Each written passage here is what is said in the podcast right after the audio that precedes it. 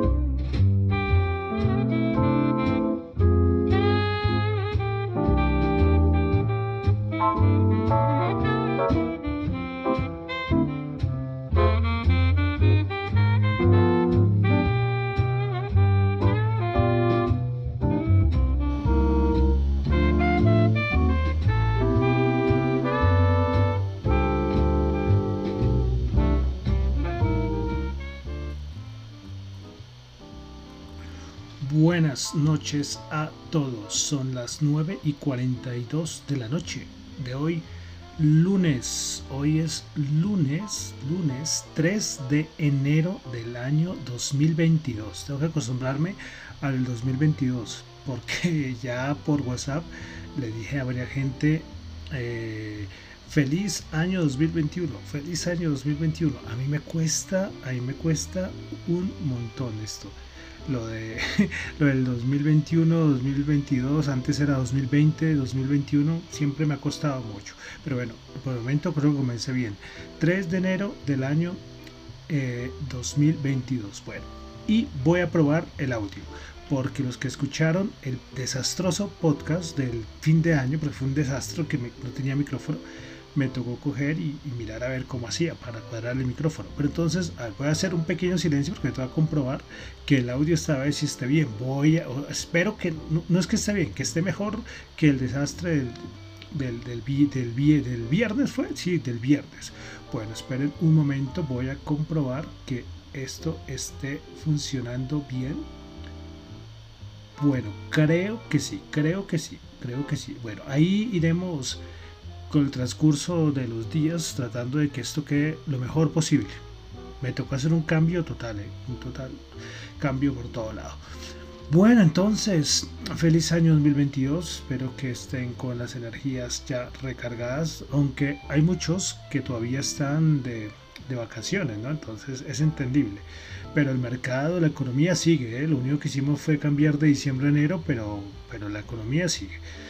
Bueno, entonces quiero saludar como siempre a los que me escuchan en vivo en Radio Dato Economía, que espero que este año, si yo les prometí, voy a intentar hasta donde pueda para que la, emisora vuelva a hacer lo que fue en el 2020 o inicio del 2021, que al menos, como le digo, 24 horas de información continua, o de música, o bueno, el contenido que fuera, pero por cosas técnicas me tocó interrumpirlo. Bueno, también quiero entonces saludar a los que me escuchan en el podcast, en YouTube. Recuerden que mi meta, mi meta, no sé cuándo, de este año, por el momento son 80. Iban 71. Entonces vamos a ver, vamos a ver si llegamos a los 80. Eh, recuerden, pueden colocar dedito arriba, dedito abajo, comentar lo que quieran, eh, regañarme, como ya lo han hecho. Pueden, son libres, de verdad, uno es libre eh, de todo. Bueno, también quiero saludar a los que me escuchan en Spotify. Recuerden que en Spotify tranquilamente pueden calificarlo de 1 a 5, la nota que quieran pueden calificar el podcast. Y en Apple Podcast también pueden dejar, creo que también ahí se puede dejar comentarios y también pueden calificarlo. De todas maneras, muchas gracias a los, a los oyentes. Bueno, entonces yo creo que ya vamos a comenzar con el primer podcast del año 2022. Eh, recordando que lo que yo digo acá son solamente opiniones personales, no es para nada ninguna recomendación de inversión. Aclaro eso y siempre lo aclararé.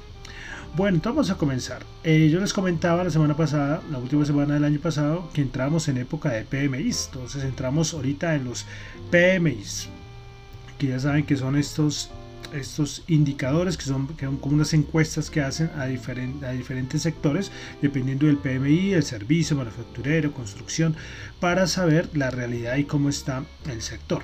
Bueno, entonces comenzamos con Asia. Tuvimos el PMI manufacturero de Market de Corea del Sur. Se esperaba no tengo el esperado. El anterior 59 y este terminó en 51.9.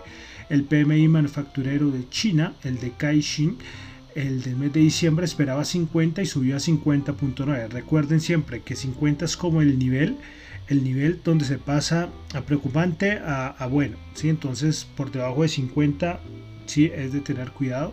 Y también decir que si algo está muy por encima de 60 ya también es de preocuparse porque podríamos hablar de una que está recalentando ese sector.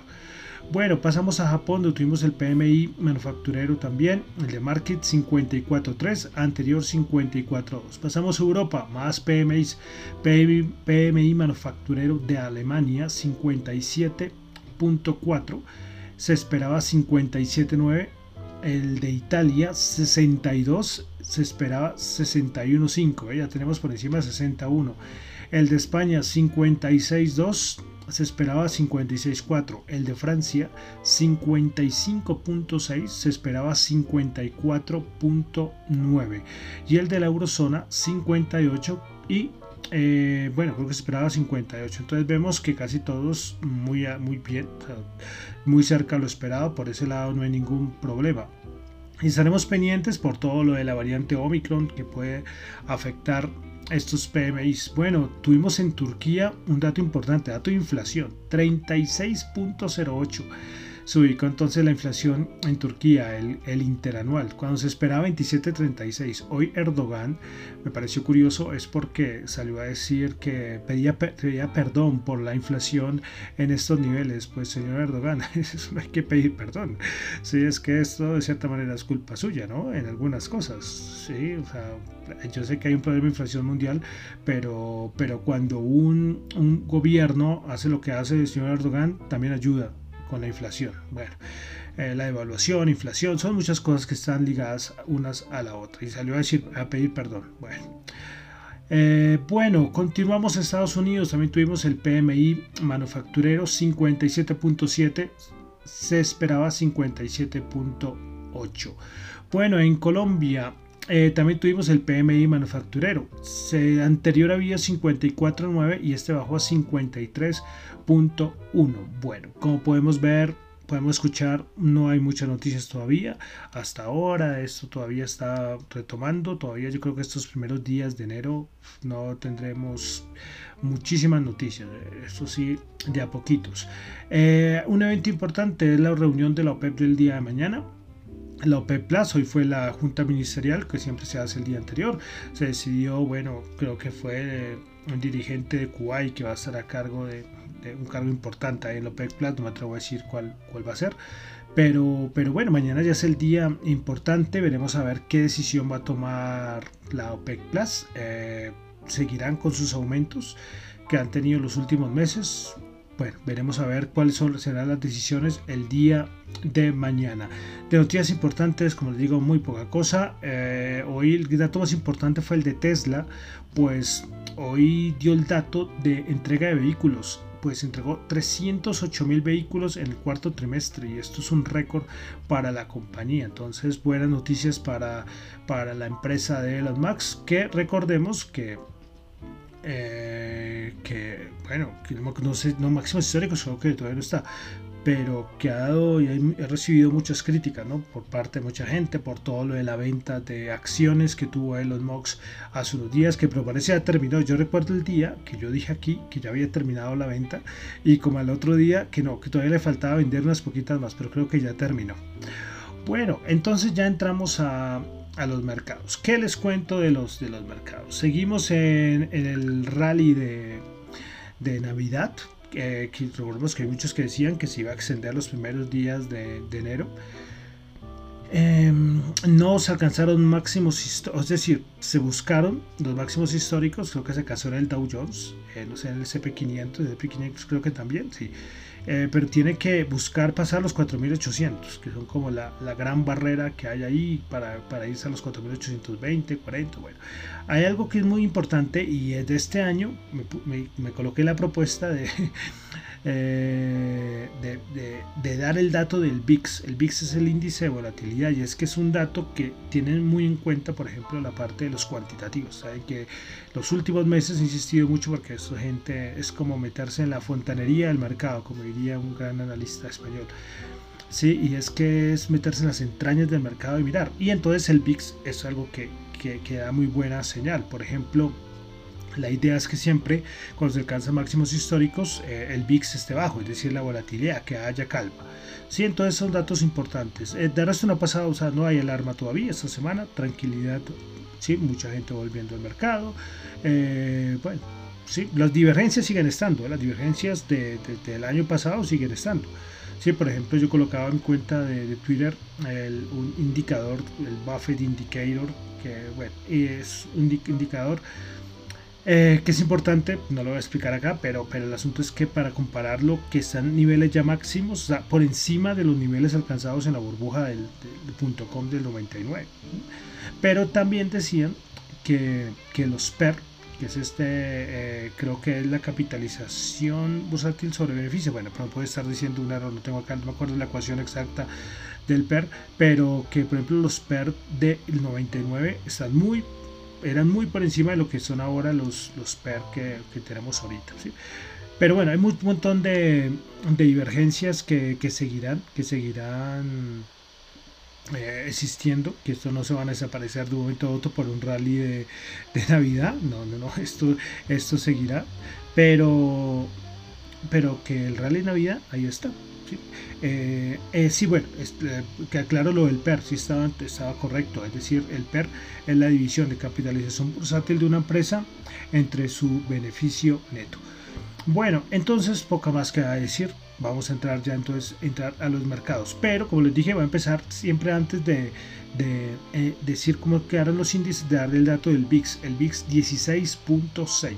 Recordemos que en época del COVID, en marzo del 2020, eh, el VIX alcanzó a llegar como 80. Imagínense eso, la importancia, eso, es importante. Yo, por ejemplo, lo, admito, yo lo, yo lo miro mucho, el dato del VIX.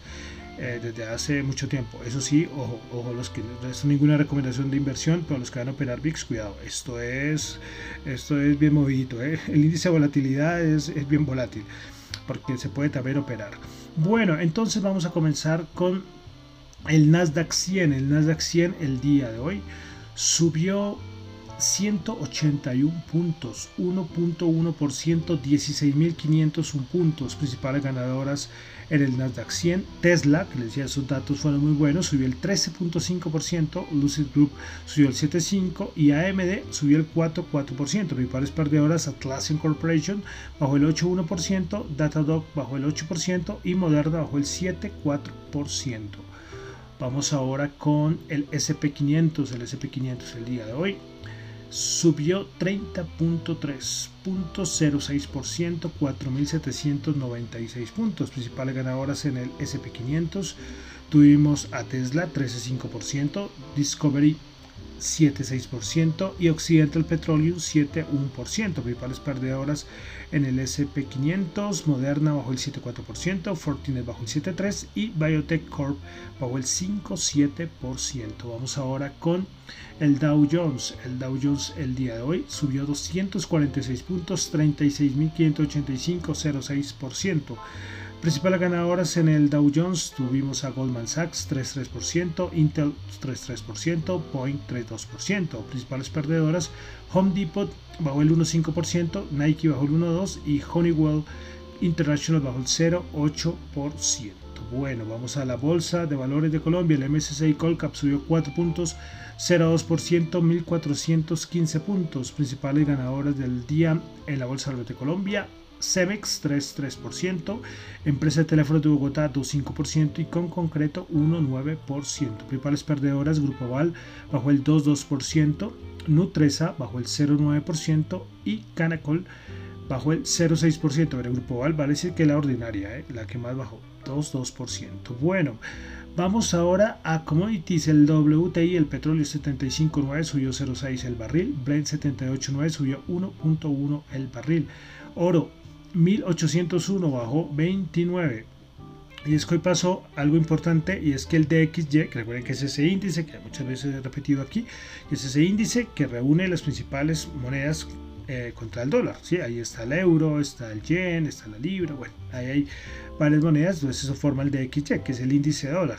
Y el índice de dólar hoy subió de una manera importante y es que es interesante que siempre el primer día después de Navidades eh, el dólar, el DXY sube, que es por una cosa fiscal, me pareció bastante interesante. Yo estuve mirando, pues los últimos años, sí, como de 6, 7 años, como en 5 ha ocurrido una subida importante del DXY. Y claro, el oro eh, se ve que siempre afectado. Pues bueno, el oro hoy bajó 29 dólares la onza, 1801.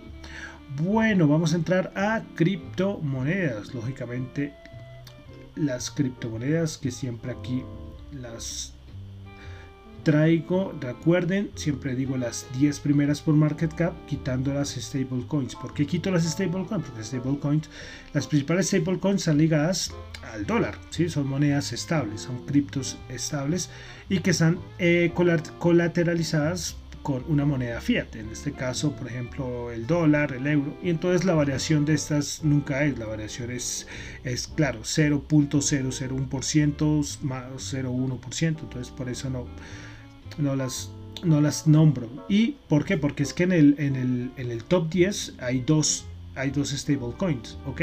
Que son la de Tether y la USDC. Entonces lo que hago es reemplazarla por las, por las siguientes dos que no sean stablecoin. Bueno, entonces ahí di la explicación completa de por qué eh, quito las stablecoin. Bueno, entonces Bitcoin 46.165 bajó el 1,75%, Ethereum 3.729 bajando el 1,7%, BNB 506 bajando el 3,7%, Solana 167 dólares bajando el 3,2%, Cardano 1.3 dólares bajando el 3,7%, Ripple 0.82 dólares bajando el 2.5%, Terra 87.2 dólares bajando el 3.7%, Polkadot 29.8 subiendo el 1.2%, Avalanche 106.5 bajando el 5.2% y Dogecoin 0.16 dólares bajando el 1.8%. Bueno, de criptos una cosita importante y es que hoy se cumplen 13 años del primer bloque minado en Bitcoin, el bloque Genesis. Entonces, eh, ¿por qué es importante? Pues es que fue el primer bloque de la red de Bitcoin y ese fue el inicio de todo. La blockchain, la red de Bitcoin, nació gracias a ese bloque, bloque Genesis, que fue minado por Satoshi Nakamoto el, el, el 3 de enero del año 2009. Entonces, por eso es un hecho muy importante, ¿eh? porque sin ese bloque Génesis, pues ese bloque Génesis, el primero, el primero de todos. Bueno, y yo voy a entrar aquí, voy a tratar de, de cuando casi no tenga noticias, dar y guiar a la gente algunos términos como un diccionario a nivel de cripto, ¿sí? con una definición eh, muy básica, muy facilita para que la gente entienda, la gente que está metida en el cuento cripto o la gente que por ahí está leyendo o algo para que tenga alguna idea, ¿vale? Eh, entonces vamos a comenzar con la letra o con la letra con la vocal A. Airdrop, airdrop, ¿sí? A-I-R-D-R-O-P. ¿Qué es un airdrop? Por definición, es una forma utilizada por distintos proyectos para la distribución gratuita de tokens a una serie de billeteras. ¿Qué significa esto? Hay proyectos que cuando salen, emiten sus primeros tokens, ellos los regalan. Entonces lo que hacen es colocar a veces pruebas o simplemente se lo regala a la gente por, nada. Entonces se los envía a sus billeteras. Entonces eso es un airdrop. Entonces voy a ir dando como este diccionario cripto para que la gente que puede ser que no esté relacionada con el mundo cripto, pero eh, pero cuando vean esas palabras pues tengan una idea. Entonces hoy la palabra, repito, fue airdrop. ¿Listo? Bueno, y para finalizar vamos con el dólar. 3.4081. Subió 100 pesitos. Le digo, muy relacionado también con, con esa subida del DXY. Miraremos a ver los siguientes días, pero máximos, ese máximo yo no sé de máximos de los últimos, no sé, en el 2020 no se vio, en 2021 no se vio un dólar por estos niveles. 4.081, la tasa representativa del mercado para el día de mañana. Bueno, y ya con esto termino por el día de hoy el resumen de las noticias económicas. Espero, cruzo los dedos de que el audio esté mejor, o esté mejor, mucho mejor que el, que el del viernes, porque el del viernes, qué fin de año, qué desastre de podcast, ¿sí? Pero, y tuvieron que ni siquiera lo publiqué en mi Twitter, me da, me da, vergüenza. Pero bueno, los que lo escucharon, perdón, perdón por, por, por esa calidad de audio tan espantosa.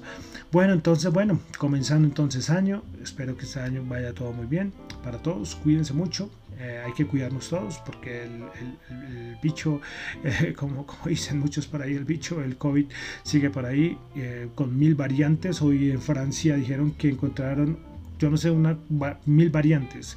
¿sí? Y esto seguiremos, seguiremos, seguiremos. Entonces hay que seguir cuidándonos. Bueno, entonces me despido. Mi nombre es John Torres. Me encuentran en Twitter en la cuenta arroba John Chu y en la cuenta arroba Dato Economía. Y recuerden, los que quieren enviar algún material, algún audio, alguna pregunta, recomendación, pueden hacerlo al correo radiodatoeconomía.gmail.com y terminamos como siempre con música. Vamos con una canción que tiene más de ¿qué? 18 años, 19 años, de un grupo español que se llama El Canto del Loco, junto a la ex vocalista de La Oreja de Van Gogh, Amaya Montero, con la canción Puede Ser.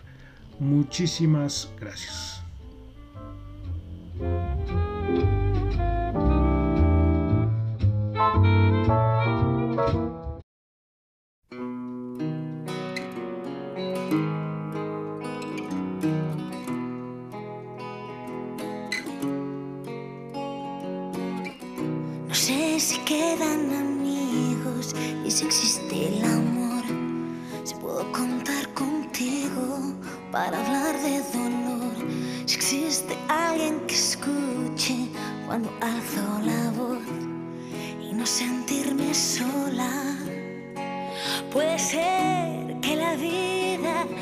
Guíe hasta el sol.